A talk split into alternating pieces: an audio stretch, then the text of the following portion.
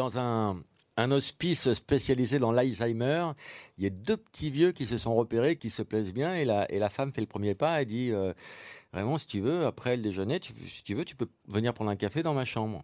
Alors l'autre, il fait oui, oui, avec plaisir. Il va dans la chambre, elle lui ouvre, et elle lui dit Tu veux un café? Il dit avec plaisir, elle lui fait un café. Ils boivent le café, cinq minutes après, elle lui fait Raymond, tu veux un petit café? Et il fait Bah oui, d'accord, très bien, un café, boivent un café. Minutes après, il dit Ça te ferait plaisir un café?